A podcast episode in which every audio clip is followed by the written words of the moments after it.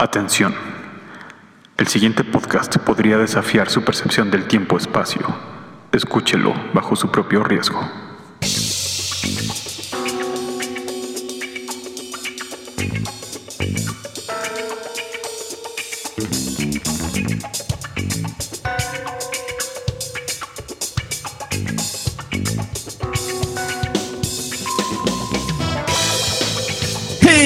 Hey, hey, hey, hey, hey, hey, hey, hey, hey.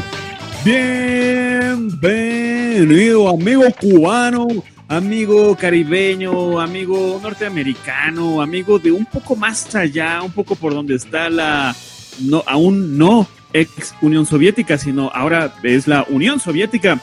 Bienvenidos a este su único programa que siempre, siempre le traerá momentos hirientes e indiferentes de distantes instantes.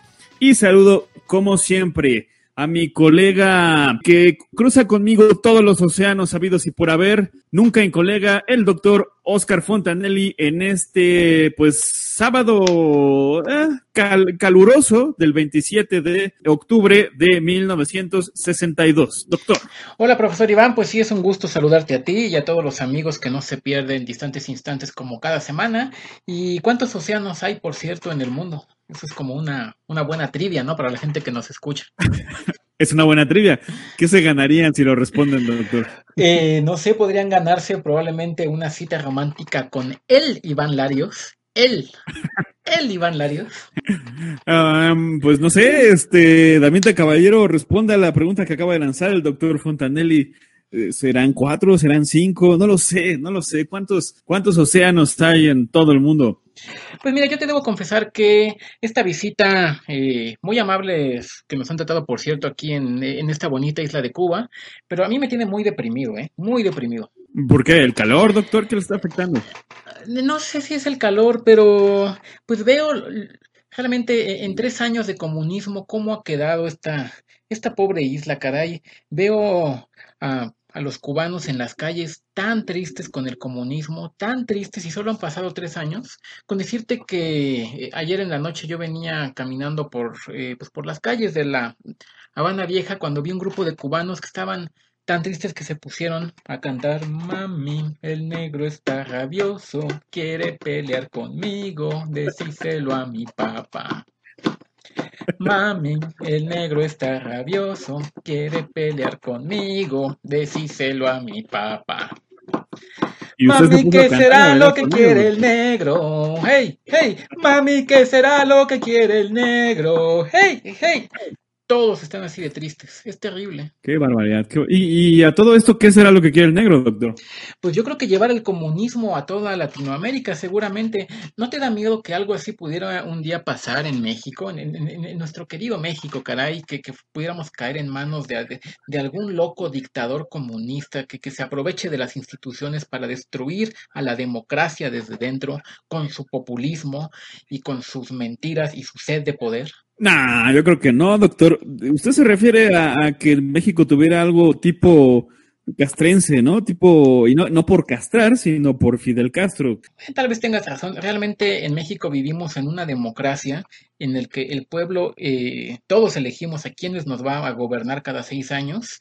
Una democracia Sí. que se ha consolidado desde la revolución. Pero a pesar de eso, la verdad es que nos han tratado muy bien acá en Cuba. Sí, la verdad es que estamos pasándola muy bien, eh, Damita Caballero. A pesar del calor, a pesar de, del arroz con frijoles, moros con cristianos que hemos estado comiendo en todo tipo de comidas, eh, pues no venimos de vacaciones, doctor. Eh, ¿A qué venimos? ¿Qué es lo que está pasando aquí y en dónde estamos, doctor? Bueno, eh, pues eh, parece que aquí algunos científicos en Cuba están desarrollando unos proyectos científicos realmente muy interesantes, algunos de ellos. Entonces, bueno, como yo soy doctor y Iván es profesor, pues nos invitaron muy amablemente para ver si podíamos, este, pues, pues colaborar, ¿no? Estaban atorados ahí con algunas cosas del proyecto que no salían y afortunadamente después de nuestra interve- intervención y con nuestro expertise, pues parece que estos problemas han quedado desatorados. ¿Y no te pareció que hablaban como con un chistoso acento ruso estos cubanos? Ah, era acento ruso lo que, claro. Sí, sí, o sea, yo lo escuché como muy ladrado, pero ahora que lo dice, sí, sí me suena como a ruso. Estaban así como de niet, niet, ah, ah, bueno, algo así, doctor. No fue entonces mi impresión nada más, ¿verdad? No, no, no, no, sí, tiene usted razón, sí sonaba como a ruso. Eh, primero pensé que a lo mejor tenían un problema ahí en la garganta, pero, pero ahora que lo menciona, ¿y, y por qué ¿Por qué tiene colaboradores rusos en el Caribe, doctor? Bueno, era un proyecto muy interesante, según me, explicaron de algo que le llaman la física de los cilindros. Y querían relacionar la física de los cilindros con formas alternativas de energía. Tú sabes que el mundo se está dirigiendo hacia lo que podría ser una catástrofe petrolera, que se vayan a acabar los hidrocarburos. Entonces ellos quieren ver si se puede sacar energía, por ejemplo, de los átomos, como, eh, como en las plantas nucleares más o menos bueno, exactamente como las plantas nucleares, Ajá. Eh, pero estaban un poco atorados. Entonces lo que yo propuse fue que eh, probaran con uranio 235. Eso básicamente es eh, tecnología nuclear. bueno, lo podrías llamar así, pero realmente, digo, es algo muy inofensivo. Cuando tú bombardeas un núcleo de uranio 235 con un neutrón, el uranio 235 esa bolita se divide en cuatro cosas. En un bario 143, en un criptón 90, en, eh, perdón, en cinco cosas, en tres neutrones que quedan sueltos. Aquí lo chistoso, profesor Iván, es que si tú tomas cuánto pesa la bolita antes y cuánto pesa después de que la divides en cinco, no es lo mismo. Lo que yo les explicaba es que cuando la divides en cinco, esas cinco bolitas tienen un poquito menos de masa que la bolita grande ese poquito de masa que falta, ¿sabes qué le pasa? Eh, no, ¿se cae? No, pues tú sabes que eh, la energía es igual a E igual a mc al cuadrado, es muy famoso. La energía es igual a la masa, pero por un factor de conversión que es la velocidad de luz al cuadrado, entonces tantita masa se convierte en muchísima energía, pero muchísima. Entonces con ese poquito de masa que falta, es como, como si hiciera o sea, como, como cabum, como, como, como, ¿Cómo hace, doctor? Como cataplum. Entonces, ese cataplum sería lo que podría impulsar el cilindro, que según me explicaban era para, eh, pues para hacer juguetes para los niños y sobre todo para llevarle eh, electricidad y energía, pues, pues a los campesinos, ¿verdad? Y a la gente más pobre. Les dije, ah, pues es algo muy noble, es algo en lo que podemos ayudar y bueno, por eso estamos aquí. Pero, pero me estoy yendo por las ramas, profesor Iván. Eh, no, doctor, eso es muy interesante. Eh, sobre todo la parte que dijo usted de, pues que eran científicos haciendo proyectos científicos. Y bueno, eh, Damita Caballero, no podemos realmente decirles desde dónde estamos transmitiendo más que estamos en la isla de Cuba, porque las instalaciones donde nos encontramos, pues es un lugar clasificado, ya que los, los altos contactos del doctor Fontanelli, pues nos han pedido no revelar nuestra posición. Sí, es que creo que eh, no sé por qué. Eh, las instalaciones donde nos trajemos, según me dijeron, luego las utilizan para, eh, para hacer fiesta sorpresa. Entonces, pues, pues si supieran dónde está, ya sabrían cuando vas allá que hay una fiesta sorpresa, entonces pues, ya no sería sorpresa, ¿verdad? Por eso es secreto nada más. Pero, ah, bueno. Eh, otro proyecto científico que ya deberíamos de retomar es el de acabar de reconstruir tu maldita casa, Iván. Ya fueron, a ver, para la gente que nos escucha, como ya saben, como cada semana lo comentamos, ya se cumplieron cinco años y contando del temblor del 57. Y hoy es el día en que el profesor Iván todavía no termina de revisar sus muros en su casa, que yo le digo, esas grietas hay que checarlas, hay que checarlas, un día se van a caer, pero bueno, por fin me hiciste caso. Y realmente lo hago más por, por su tranquilidad, porque a usted no le... Sí, sí, sí, no, no le ataque el estrés, no le ataque, no sé, un dolor de cabeza o algo así, que realmente por otra cosa. O sea, al final usted es mi compañero y tengo que escuchar sus opiniones científicas.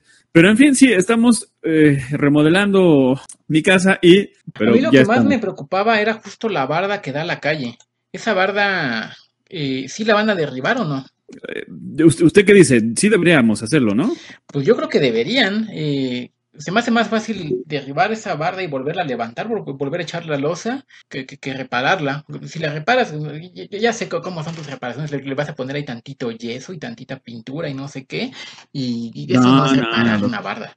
doctor, creo que están yo te Voy a enseñar lo que es reparar una barda. Yo, soy el maestro reparador de bardas de este podcast. Está entrando una eh, algo ahí en su radiocomunicador de doctor de doctores científicos. Si alguien en este podcast sabe cómo reparar bardas, ese alguien soy yo, porque esto está claro desde el inicio. ¿Qué dices? Sí, sí, sí, doctor. Ah, una llamada. Ah, sí, sí. A ver, sí, están, eh, sí, dígame, ok. Están hablando como con acento ruso. Debe estar de moda, ¿no? Es como cuando los mexicanos se sienten gringos, estos se sienten rusos. Ajá. están buscando a ti, están buscando a Iván, debe ser Iván Larios. Sí, a ver, a ver, a ver. Sí, a ver, ahorita le este, comunico a Iván. Sí, bueno, bueno, sí. Eh, Iván, Iván, bueno, ellos dicen Iván, Iván, ¿qué? Miró, no, miró, no, se está cortando, no escucho bien, es, sí soy Iván, Sí, es, en todo caso, si usted quiere eh, usar este acento ruso, Lariovich, podría ser, Iván Lariovich, soy yo, ajá, Iván. Ahí está. Que si, eh, doctor, justo están preguntando que si lo ah, derribo o no. Ah, pues, pues diles que sí. Sí, sí, por favor. Sí, derríbenlo, derríbenlo. No, no, no, es una orden directa mía, derríbenlo, ya. Ya, ya, ya, ya, ahora. Gracias, sí. Vaya, eh, sí, la verdad es que esa barda sí me estresaba. ¿eh? Yo cada vez que, que, que, voy a tu casa siento que se me viene encima esa barda. Un día le va a caer ahí un pobre cristiano que esté caminando por la calle y nos vamos a meter en un problemón. Que para qué quieres. Y además yo estoy harto de que siempre en este podcast nos metemos en problemas. Y, siempre es por tu culpa, entonces ya, por lo menos ahorita ya es. Ahora, meternos en problemas nos sube el rating, doctor, eso lo sabemos desde varios años atrás. Ay, a mí el rating ya luego, la verdad, me hace un poco los mandados. No, yo quería eh, aprovechar ahorita este espacio para comentar realmente eh, mi ilusión con la actuación de la selección de México en el, en el Mundial de Chile 62. ¿Tú qué opinas?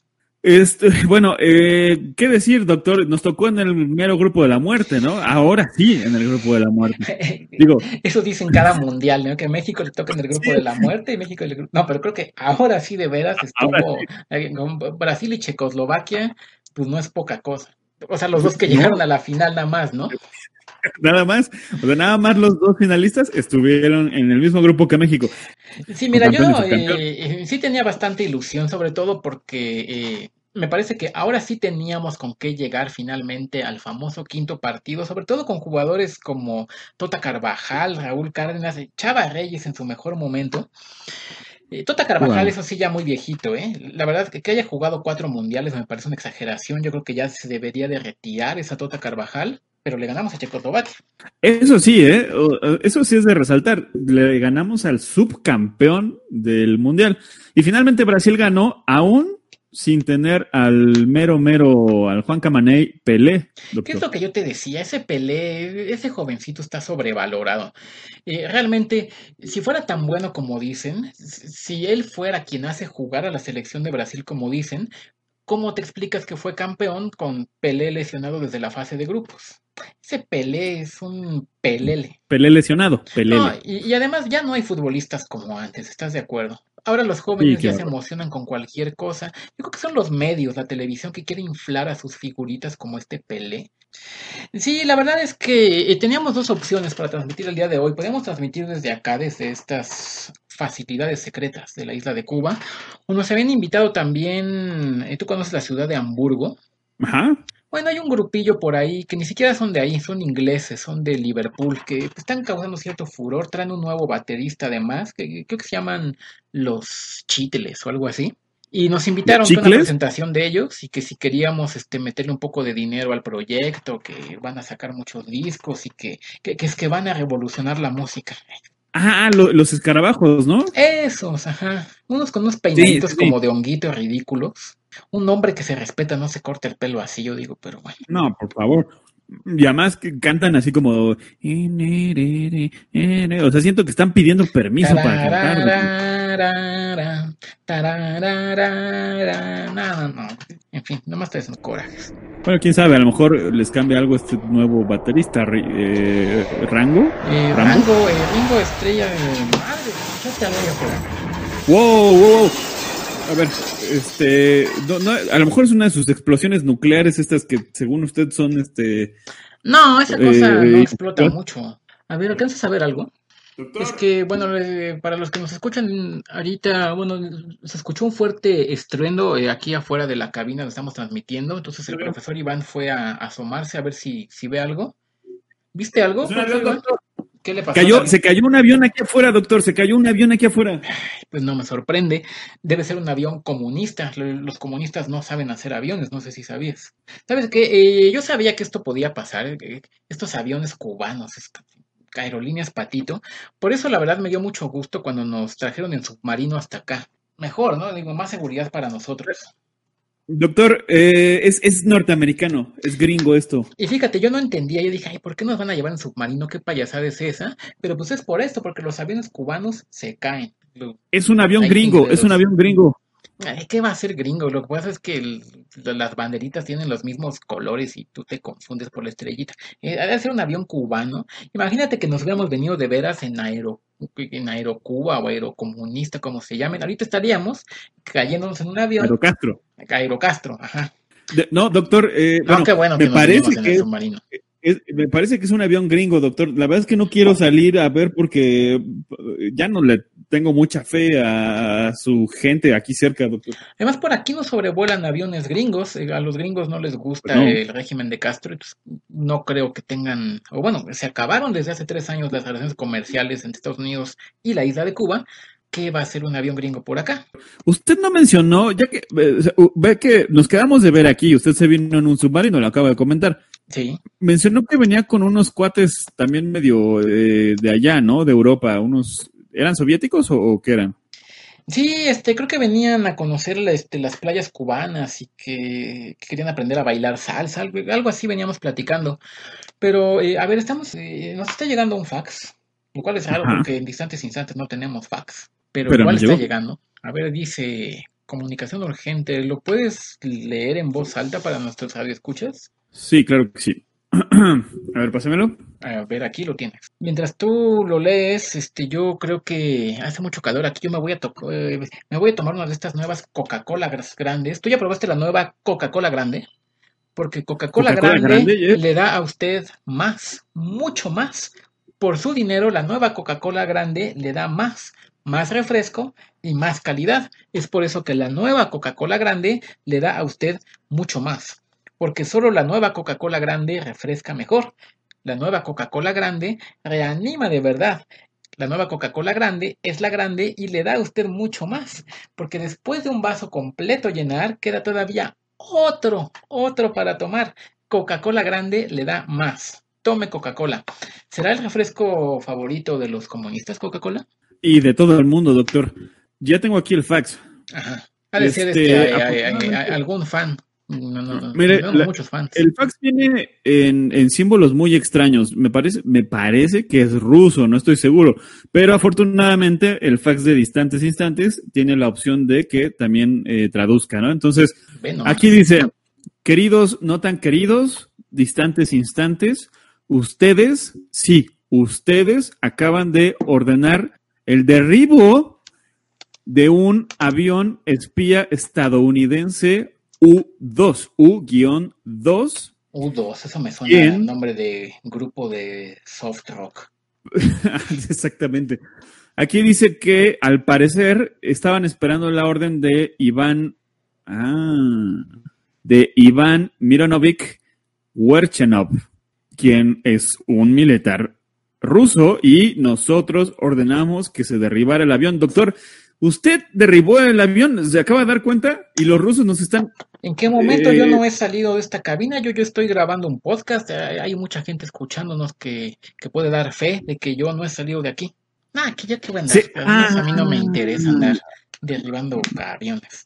No, ¿sabes qué? Que vayan a echarle la culpa a su abuela, porque yo no voy a tomar la responsabilidad si todo el mundo me escuchó que yo no he salido de aquí. Sí, a ver, a ver, a ver. Y además, si nos están escuchando aquí o en Rusia y de aquí a Rusia con amor, eh, nosotros no ordenamos nada. Yo nada más ordené que se derribara un muro en mi casa y me, claramente dijeron Iván Larios, ¿no? En el digo, no se escuchaba bien, ah, pero te la bañaste, te la bañaste. ¿Tú les dijiste que derribaran el avión pensando que era el muro de tu casa? No, no, yo dije Yo, yo claramente dije derriben el muro de mi casa. No, no, que no, yo te oí, tú dijiste derríbenlo ya, derríbenlo es una orden, yo te oí. ¿Y, y cómo dices que se llama No. el cuate este a quien le, que hablaban? Y, ¿Se llamaba Iván? Iván, Hijo. Iván Mironovic Guerduchinov. Y, no te diste cuenta que tú no te apellidas Mironovich y Gerchenov? No, no, no, no. Usted, usted me dijo que se escuchaba así porque era la mala transfer, la mala transmisión, doctor. Pues entonces es culpa de la transmisión, no me eches la culpa a mí. Tú recibes una llamada que, que es un número equivocado y en vez de decir, eh, no, señor, marcó usted un número equivocado, ponga más atención con su máquina telefónica. En vez de decir eso, ah, voy a mandar derribar un avión. No, no, yo no mandé derribar un avión, nada más le pregunté a usted y usted dijo, sí, sí, yo soy físico, soy doctor, derríbenlo. ¿Qué dice este fax? ¿Qué dice? Que derribaste un avión, doctor. ¿Yo? ¿Así dice? ¿Que el profesor Fontanelli No, derribó bueno. un avión? No, nos culpan a distantes instantes que de derribar un avión gringo en territorio cubano, lo cual... ¿Tiene estoy esto que ver con el discurso este que dio Kennedy Ajá, hace, exacto, la semana exacto. pasada? Fue hace cinco días, ¿no? No me acuerdo. que- que- ah, A ver, ¿tienes el periódico de... Creo que fue... El 22 de lunes, octubre. El martes, aquí ajá. Sí, sí, sí, aquí está, aquí está el 20, hace cinco días. ¿Qué dice? Sí, me acuerdo que Kennedy estaba mentando madres de Cuba, pero, ay, pues Kennedy mienta madres de todo el mundo, no le di yo mayor importancia. Al parecer, al parecer esto viene ya de meses atrás. Hay, hay una tensión entre los Estados Unidos y Rusia y el 22 de octubre Kennedy lanzó un discurso en el que anunció un eh, anunció que ordenó un bloqueo naval, eh, una cuarentena naval en la isla de Cuba, doctor. Por eso está, creo que está cercado la isla por gringos. A ver, o sea, porque lo que decían era que, que después de esta disque intento de invasión de Bahía de Cochinos, que fue una reverenda payasada, ¿no? Según los gringos iban a derrocar el régimen de Castro con unos agentes de la CIA, ni siquiera mandan soldados. Lo que decían era que los soviéticos habían aprovechado la ocasión que porque querían instalar misiles nucleares en Cuba, pero realmente, o sea, yo no le di importancia a eso, no lo creo. No hay ningún indicio de que los soviéticos estén trabajando en misiles nucleares en Cuba, ¿o sí? Ah, eh, eh, no, nuclear tiene que ver con esto que mencionó al principio, ¿no? De la física, de que cuando invades el núcleo y, y divides en cinco pedacitos la masa y no sé qué. Pero a mí me dijeron que era un proyecto para, para sacar energía para unos juegos que para los niños. Ah, ¿Cómo se llamaba el, el- bueno, perdón, A este submarino en el que usted vino, doctor, ¿venía usted con cubanos? No, eran puros soviéticos, pero venían de vacaciones. Eh, lo que pasa es que, repito, venían en submarino porque dicen que los aviones por aquí se caen y como acabamos de ver. Eh, eran grandotes y venían uniformados, pero según yo es porque como es en un país comunista, todo el mundo se tiene que vestir igual, porque si no, no sería comunista. Parecían como uniformes militares, pero, pero era por eso, ¿no? Ahora, a ver, estoy intentando recordar este discurso de John F. Kennedy de hace cinco días. Dijo algo, dijo unas palabras muy exactas sobre que cualquier, de cualquier acto que los rusos hicieran en Cuba se iba a considerar una invasión a Estados Unidos, algo así, doctor. O sea, pero, pero realmente él pensando que los soviéticos tienen armas nucleares en Cuba, y, y es claro que no, porque los soviéticos ni siquiera saben cómo poner energía para los juegos de los niños. Por eso me mandó a llamar a mí. Porque usted es el especialista Sí. nuclear, Ah, no mames. amigo de rusos, Ah, bueno, no mames. colaborador. Ah, no mames. Eh, a, a ver, a ver, voy, voy a intentar lanzar una, una idea, doctor. Si Rusia está trabajando, es, es una hipótesis, si está trabajando en armas nucleares en Cuba, eh, quiere decir que está quizá apuntando a ciudades cercanas en Estados Unidos, quizá Florida, quizá un poco más allá. A ver, ¿sabes qué? Este, si tienes por ahí la sección amarilla de Rusia, a ver si consigues el teléfono de Nikita Khrushchev. A ver, Porque Nikita es, es mujer o... es este, no, es el presidente de, de la Unión Soviética, porque Ah, A ver, aquí está llegando. Está Ajá. llegando otro comunicado aquí, a este fax que nos prestaron, que dice que por nuestra culpa hay una, hay un conflicto internacional. Presidente ¿Un John F. Kennedy se está reuniendo ahora mismo con el embajador soviético en Estados Unidos oh. porque el presidente Kennedy y su gabinete interpretan esto como una clara agresión del régimen soviético a Cuba y que él- ellos justo esta Mm. semana advirtieron que no iban a tolerar ningún tipo de agresión.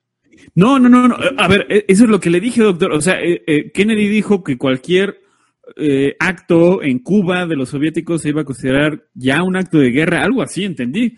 A ver. Bueno, afortunadamente para los soviéticos y los cubanos y para el mundo, esto no fue un acto de agresión de los soviéticos a Estados Unidos, fue un acto de agresión de Iván Larios hacia los soviéticos, entonces creo que el que está en problemas es Iván Larios. No, no el régimen de Castro, ni, ni los comunistas. Uf, ¿En qué problema te acabas de meter? Este, yo este, voy, eh, eh, eh, ah, ¿sabes qué? voy por, por, los cigarros que dejé en el carro. No, no, no, no, no, no, nadie puede salir de aquí, nadie puede salir de este lugar, doctor. A ver, si nos están escuchando, John F. Kennedy, Nikita, ¿cómo se llama? Nikita eh, a ver, escuchen bien, eso no fue un acto de guerra. El doctor me dijo, derríbalo, yo te lo, yo, lo creo. yo no dije eso.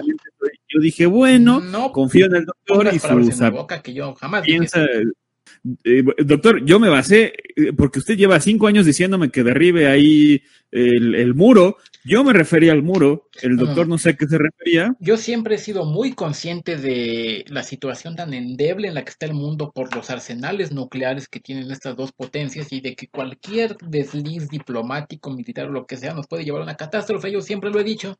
A, ver, estoy empezando a sospechar, doctor, que a lo mejor usted es un espía de la Unión Soviética. Eh, eh, eh, eso yo lo he dicho, afortunadamente todo lo que decimos aquí queda grabado. Tú puedes poner el podcast desde el inicio otra vez a saber cómo yo claramente advierto de los riesgos de una guerra nuclear que podría acabar con el mundo. Y tú sales con tu batea de babas de andar derribando aviones que porque recibiste una llamada equivocada. ¿Sabes qué? Esto me está causando mucho dolor de cabeza. Este, ¿Tiene dolor de cabeza? De terrible.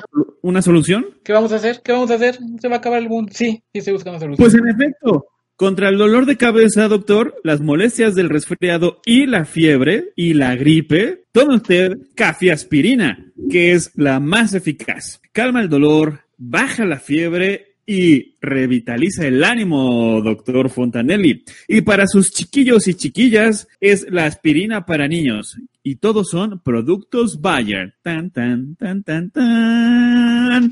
Aspirina. Pues muy bien, muchas gracias. Ahorita mismo voy a tomar las aspirinas para este dolor de cabeza que me está provocando este profesor Iván. Pues Iván, yo lo único que eh, pido, lo único es que un día grabemos un podcast uno en el que no estemos a punto de destruir el mundo o metidos en un embrollo que peligra nuestras vidas. No, no, estoy diciendo que siempre, estoy diciendo que la mayoría de las veces, una vez, comentar los temas de actualidad y charlar y hacer chistes. Pues, no sé, doctor, ¿de qué quiere hablar? De, no sé, a ver, estamos al borde de una guerra nuclear. ¿Usted quiere decir, los, no sé, los nacimientos recientes? Mira, a mí me contrataron para una operación que se llamaba Anadir que, creo que para añadir felicidad a este triste pueblo comunista, como yo bien te decía. Tristemente la gente que acaba de llegar a este mundo, que nos han pedido aquí que, mencionemos, que lamentablemente pues no van a conocer nada del mundo más que la crueldad y el dolor, porque el mundo está a punto de acabarse por una guerra nuclear. Y bueno, tenemos aquí gente que ha nacido desde desde el mes de julio que no hacíamos las menciones. 3 de julio Tom Cruise, 12 de julio Julio César Chávez.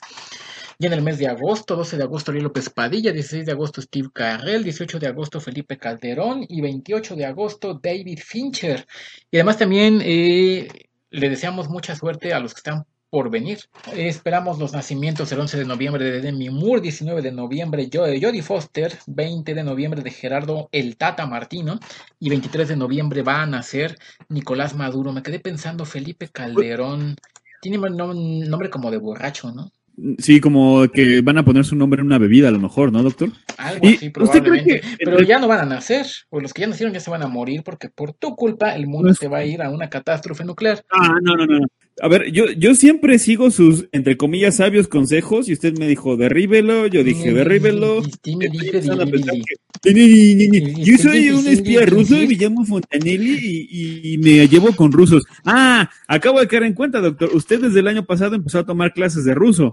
No, no, no, tú desde ahorita eh, estás traumado con la película esta que del doctor no y se te metió que, ay, yo quiero jugar a que el espía ruso y que me peleó con los espías ingleses y se te metió en tu cabezota que, que querés jugar al espía y está bien, juégale a lo que tú quieras, pero no causes un conflicto internacional derribando aviones gringos. Que por cierto, doctor, ¿se acuerda? El otro día usted me dijo que había atrapado un vagabundo en el trabajo y que su, su jefe o el, no sé, el, Eh, el Hank, comandante, Sí, el, el doctor Scorpio. Y que, que usted le, le dijo a usted eh, que cuando usted llegara a su casa iba a tener una, un segundo piso su casa, algo así le dijo.